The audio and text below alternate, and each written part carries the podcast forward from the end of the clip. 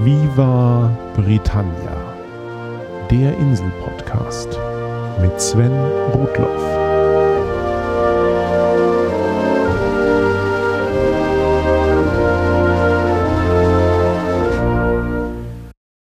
Herzlich willkommen zu einer leicht verschnupften Folge 40 von Viva Britannia, dem Podcast über Großbritannien und die Briten. Als ich Anfang 2007 zum Arbeiten auf die Insel gekommen bin, war eins meiner ersten Projekte, mir unsere Callcenter einmal genauer anzusehen. Die waren über weite Teile des Landes verteilt und die Kollegen aus dem Kundendienst wussten aus Erfahrung, dass die Belegschaft und die Arbeitsatmosphäre an den einzelnen Standorten sehr unterschiedlich war.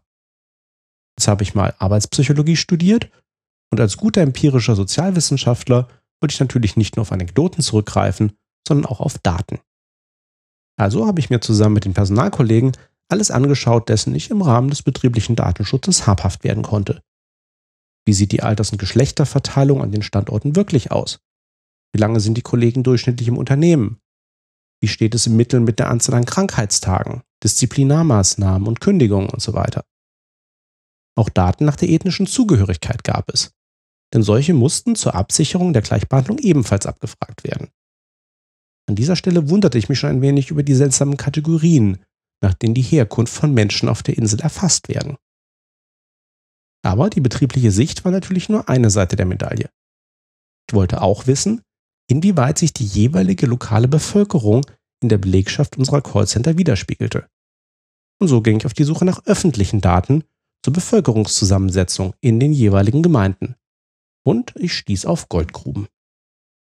Wie ich heute weiß, führt Großbritannien alle zehn Jahre eine vollständige Volkszählung durch. Und das seit 1801. Nur 1941 fiel dieser sogenannte Census, einmal wegen des Zweiten Weltkrieges, aus. Wie ich schon in Folge 6 von Via Britannia zu offiziellem erwähnt hatte, gibt es auf der Insel kein kontinuierliches Meldewesen. Daher dient die regelmäßige Volkszählung nicht nur dazu, demografische Daten zu erheben, sondern auch an die notwendigen Bevölkerungszahlen zu kommen, die für die lokale und regionale Zuteilung von Steuergeldern und anderen Ressourcen notwendig sind. In Deutschland geht das ja ganz einfach über die bei den Gemeinden offiziell gemeldeten Einwohner. Neben der großen Volkszählung alle zehn Jahre gibt es in den Jahren dazwischen Teilzählungen. Zu Beginn der Volkszählung ging es wirklich nur um eine reine Zählung der Personen im Land. Vor allem auch um während der Napoleonischen Kriege die Anzahl der zur Verfügung stehenden wehrfähigen Männer zu bestimmen. Im Laufe der Zeit kamen aber immer mehr Angaben hinzu. Wegen der Bedeutung der Volkszählungsdaten für die Verwaltung der Insel ist die Teilnahme und wahrheitsgemäße Beantwortung verpflichtend. Ansonsten droht einem eine Strafe von derzeit 1000 Pfund. So ist es nicht weiter verwunderlich, dass an der Volkszählung im Jahr 2001 ganze 94 Prozent der Bevölkerung teilnahmen. Ausgenommen von der Strafandrohung ist allerdings die Frage zur Religionszugehörigkeit.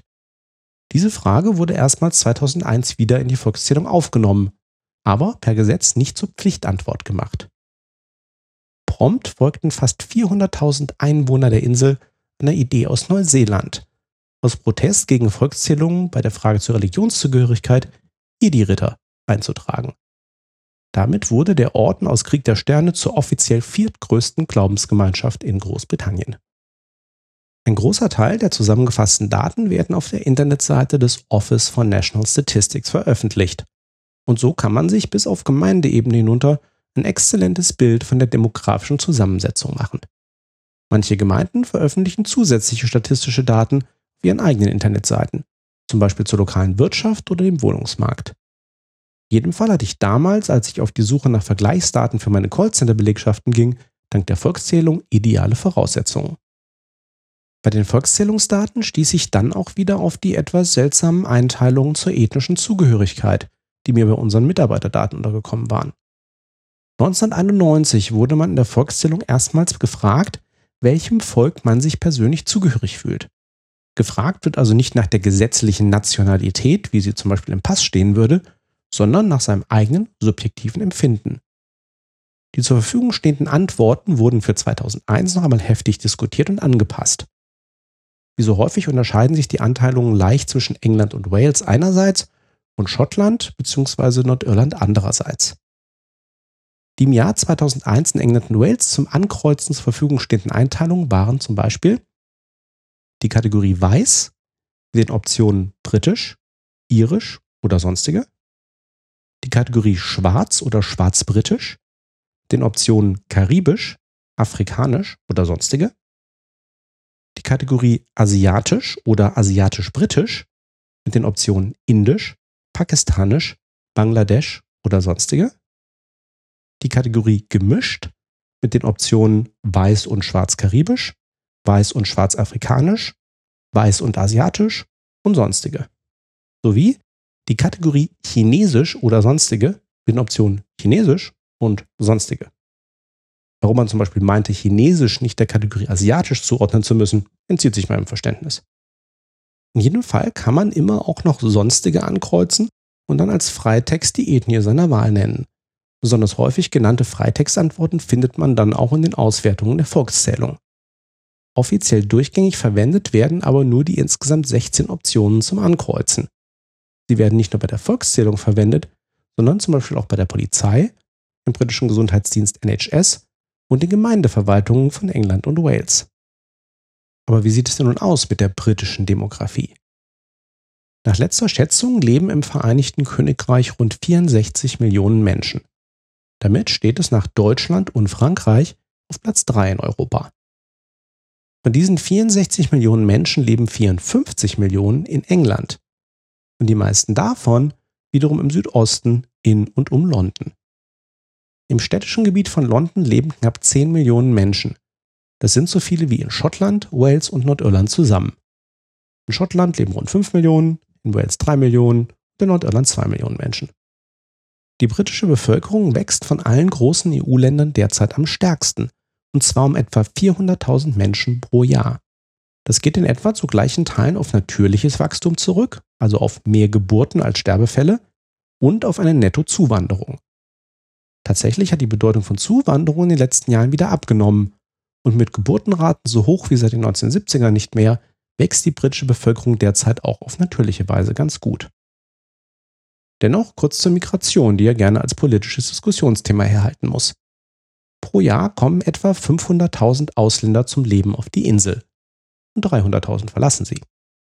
Das ist auch nicht weiter verwunderlich, da allein zum Studieren jedes Jahr etwa 200.000 Ausländer neu im Königreich einfallen und nach dem Studium die Insel in vielen Fällen wieder verlassen. Die übrigen kommen meist zum Arbeiten auf die Insel und gut die Hälfte davon aus EU-Ländern, in den letzten Jahren insbesondere aus Polen, Bulgarien Rumänien und Italien. Asyl wird auf der Insel pro Jahr von etwa 20.000 Menschen beantragt. Vergleichen wir das mal kurz mit Deutschland. Unsere natürliche Bevölkerungsentwicklung ist seit den 1970ern negativ. Die Zahl der Sterbefälle ist höher als die der Geburten. Deutschland hat eine der niedrigsten Geburtenraten Europas und jedes Jahr sterben rund 200.000 mehr Menschen in Deutschland, als geboren werden. Lange Zeit konnte selbst Zuwanderung diesen Saldo nicht ausgleichen. Erst seit 2001 lässt ein kleiner Zuwanderungsboom die Bevölkerungsgröße in Deutschland unterm Strich wieder steigen. Im Jahr 2013 kamen fast 900.000 Ausländer nach Deutschland und rund 400.000 verließen das Land. Die Nettozuwanderung von rund einer halben Million Menschen kann den Sterbeüberschuss nun mehr als ausgleichen. In Großbritannien verteilen sich die Zuwanderer nach Deutschland jeweils etwa zur Hälfte auf EU-Bürger und Nicht-EU-Bürger. Auch die Hitliste der Nationalitäten ist vergleichbar. Die höchste Nettozuwanderung nach Deutschland kommt in den letzten Jahren aus Polen, Rumänien, Ungarn und Bulgarien. Zwar kommen auch viele zum Studium oder zur Ausbildung nach Deutschland, aber angesichts der besseren Wirtschaftslage ist vor allem die Aussicht auf Arbeit der am häufigsten genannte Grund für die Einreise. So noch einmal zusammengefasst. Auf der Insel wächst die Bevölkerung derzeit sowohl durch eine angemessene Geburtenrate und eine gewisse Nettozuwanderung. Die Bevölkerung in Deutschland wächst in der Summe vergleichbar, aber nur durch eine deutliche Zuwanderung, die auch die Bevölkerungsverluste durch zu wenige Geburten ausgleicht. Was die Altersstruktur angeht, ist die Insel übrigens ebenfalls ein wenig besser gestellt als Deutschland. In Großbritannien sind rund 16 Prozent der Bevölkerung im Rentenalter. In Deutschland sind es über 20 Prozent. In beiden Ländern trägt die Zuwanderung junger Arbeitskräfte zu einer Senkung des Durchschnittsalters bei. Aber in Großbritannien tut der Netto-Geburtenzuwachs natürlich noch einiges mehr für ein sinkendes Durchschnittsalter und eine gesündere Altersverteilung. Jetzt habe ich schon von ganz vielen Zahlen gesprochen, aber noch nicht davon, was eigentlich bei der Volkszählung 2001 bei dem seltsamen Kategoriensystem zur ethnischen Zugehörigkeit herausgekommen ist. Demnach sehen sich, wenig überraschend, mehr als 50 Millionen Briten als weiß-britisch an. Insgesamt macht die weiße Bevölkerung über 90 Prozent aus. Daneben haben jeweils über eine Million Einwohner ihr Kreuzchen bei Schwarz gesetzt, ebenso viele bei Indisch und eine knappe weitere Million bei Pakistanisch. Das alles ist für regelmäßige Wir Britannia-Hörer sicher keine Überraschung. Natürlich war die Kolonialzeit für die heutige Zusammensetzung der britischen Gesellschaft prägend. Wie es in der letzten Folge geschildert, rückten damals die Karibik, Teile von Afrika, vor allem aber das heutige Indien und Pakistan näher an Großbritannien heran und umgekehrt. In der langen Zeit der davor überlieferten Geschichte wurde die Insel hingegen ausschließlich von skandinavischen und anderen Völkern, vor allem Nord- und Westeuropas, überrannt. Über die relative Bedeutung der Angelsachsen und Kelten für die heutigen Briten diskutieren die Wissenschaftler noch. Einer will sogar Hinweise gefunden haben, dass die Mehrheit der Briten genetisch eigentlich auf ein Steinzeitvolk im heutigen Baskenland zurückgeht. Aber natürlich muss man nur weit genug in der Geschichte zurückgehen und alle diese vermeintlichen Unterschiede lösen sich auf.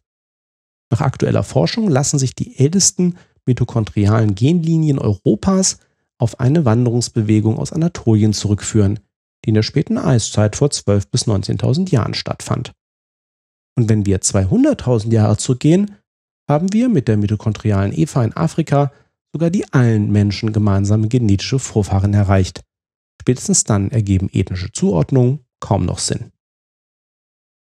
Ach ja, was hatte ich damals eigentlich bei meinen Analysen zu den Callcentern entdeckt? Dazu kann ich nur so viel sagen. Jeder Standort war ein kleiner Mikrokosmos. Bei der ethnischen Zusammensetzung der Belegschaft spiegelte sich meist die für die Region typische Bevölkerung wider. Aber hinsichtlich anderer Merkmale konnte es deutliche Abweichungen geben.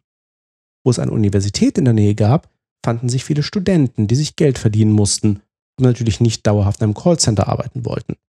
Entsprechend niedrig war hier in der Regel das Durchschnittsalter und entsprechend hoch die Fluktuation. In mehr ländlichen Gegenden fanden sich hingegen sehr häufig Frauen mittleren Alters, die in Teilzeittätigkeit etwas nebenbei verdienten und das über viele Jahre hinweg und sehr zufrieden. Kein Wunder also, dass die Atmosphäre zwischen den Standorten so unterschiedlich war. Apropos Standorte. In der nächsten Folge geht es bei Wir Britannia mal wieder um eine konkrete Gegend. Und zwar um Como. Damit meine ich nicht die Stadt in Italien. Thanks for listening. Cheers and bye bye.